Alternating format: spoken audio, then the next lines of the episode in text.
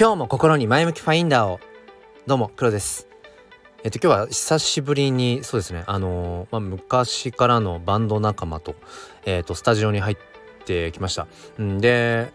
まあ一応ねこうスタジオに入る入るまあ何週間前かな？うんから何の曲をやろうかってことはまあ決めていてスタジオに入ってまあ今日ね、えー、まあ、2時間ほど、うん、スタジオでプレイをした中でふとね思ったことがあってまあこれ何どんなことにでも言えるとは思うんですけど物事を熟す物事が熟していく何かを熟させたいのであれば、えーと、必要なものがまああるなと思っていてでそれは何かっていうと,、えーと、時間とあとは寄り道だななんてことを思いました。なので、えー、まあ、ちょっとマニアックな あの、まあ、バンドの音楽の話なんかも絡めつつ、まあなんかね、えー、と他のものにも転用できる、まあそんな話になるんじゃないかなと思います。えー、よければお付き合いください。このチャンネルは切り取った日常の一コマからより良い明日への鍵を探していくチャンネルです。本日もよろしくお願いいたします。ということでどれぐらいぶりにスタジオに入ったんだろうっていうのが思い出せないぐらい多分もう1年以上、うん、まあなんだかんだでそうですね。何年かに1回は入ってそうなんですけどまあバンドのね夢を見ていた、うん、頃に比べたらまあもう本当にめちゃくちゃ久しぶりっていうような感じで今本当にこの久しぶりに今ね耳鳴りがずっとしていてあのねスタジオ入った後とかって、うん、耳がねキーンとこうなんかなっていて。そうそう、うん、まあなんか懐かしいななんてこと思いながら、うん、でまあ今日やってきました。でまあルナシーの コピーの、えー、曲をいくつかやっていたんですけれどもなんかねそこで思ったことっていうのがあのいわゆるそのうんまあ何十年も前ってっていうのかな、うん、十数年前とか自分がそのバンドの夢を追っていたような頃とかとなんか視点が変わったなってことを今日久しぶりにスタジオに入って思ったんですよね。で何かっていうとまあ手前味噌ですけどなんかそのあだいぶなんか熟してきてる感じが自分の中であってで何が熟してるかっていうと、まあ、基本僕はそのギターとかピアノとかっていうのを弾くんですけど、まあ、今日はメインでギターをずっとやっていてそのギターのプレイっていうのものもえっ、ー、とまあバンド自体はもうね全然やってないけど日常的にギターは弾き続けているしでそんな中で何でしょうね。うーんなんか音楽に対してそしてギターに対しての向き合い方っていうのがなんかねだいぶ変わってたんだなってことを思って。で何かっていうと今日すごいマニアックな話なんですがスタジオの中でまあそのやろうと決めていた3曲コピーの曲ですね。うん。決めていたもの以外にもなんかその場でなんかあの曲もやりたいねとかっていう風になんか芋づる式に出てきてでそれをこうまあその場でねこう iPhone とかでうんその原曲を流してあそうそうそうこのコードだとかって言いながらあこの音だとかって言いながらまあなんかその場でやったんですけどまあ一緒に入ったねメンバーが。うんまあそれぞれあのー、まあかなり本格的にバンド活動を、まあ、昔していたっていうのもあって、まあ、意外とせーのでバンと合わせられるっていう。まあそれはねやっぱり昔ゴリゴリにやっていたからこそこのアラフォーのね おっさんたちが集まっても、うん、なんかそれなりに、あのー、まあ、成立するっていうところは、まあ、あるななんてことを思いながら。でそこでね思ったのがそのギターを自分で弾いていてなんかもっと昔だったら例えば10代の頃とかまあそうですね 20, 20代前半うん本当にゴリゴリにバンドの夢を追っていたような頃とかってもっと狭い視野でギターを捉えていたなと思ってそのギターのいわゆるフレーズまあリフって言ったりしますけどそれをねなんかこう一つ一つ細かく正確に、えー、演奏するようなことをものすごくそこにこう集中してたんですよね。うん、本当にそのプロのギタリストを目指していたような頃っていうのは。だけど今日スタジオに入った時っていうのは本当に久しぶりにそのバンドとしてやったしギター自体はまあ日常的に触れてはいるとはいえなんだろうな。なんかそのあんまりこう細かい視野で見なくなっているっていうか、日常の中になんとなくギターがあって、えー、なんとなくこうニュアンスで奏でてみたいな。いい意味でものすごくアバウトな関わり方をもうずっとこの10年以上このギターとまあ向き合ってきているわけで。でそんな中でその今日ね、うん、ふとそのスタジオの中であのあの曲もやってみたいね懐かしいねとかって言いながらそのまあコードを探さコードって和音ですね、うん、探していくんですけどその時にもうなんとなくああそっかそっかあのー、コード進行はこんな感じだったな。で確かそのギターのフレーズってこんな感じだったなっていうのだけであとはもうなんかなんだろうな。その自分風にアレンジしながらもうニュアンスでもう演奏すればいいやっていうなんかねいい意味で力が抜けて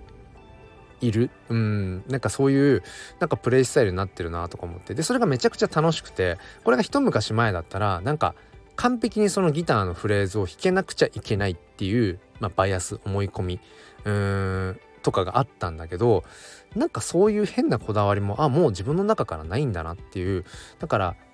ニュアンスとしてこうだから何ていうのかなこうミクロじゃなくてマクロで音楽を捉えていくく捉えられるような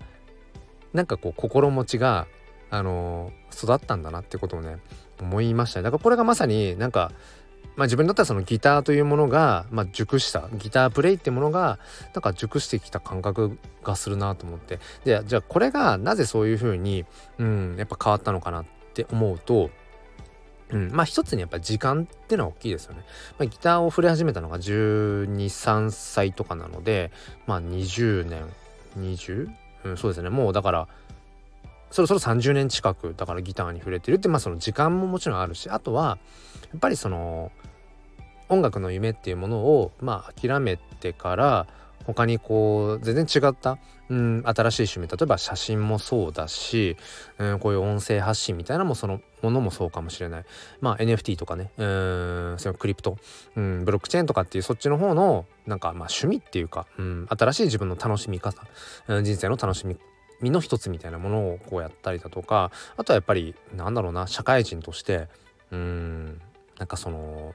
なんだろうな仕事ってなんだろうとか うーんそういう全然また音楽とは違うようなうーんものに触れてくるっていうその人生経験そのもの全てが、まあ、ある意味音楽とかギタープレイってところからすると、まあ、全然こう直接的には関係ない、えー、むしろその回り道なようなものですよね。だけど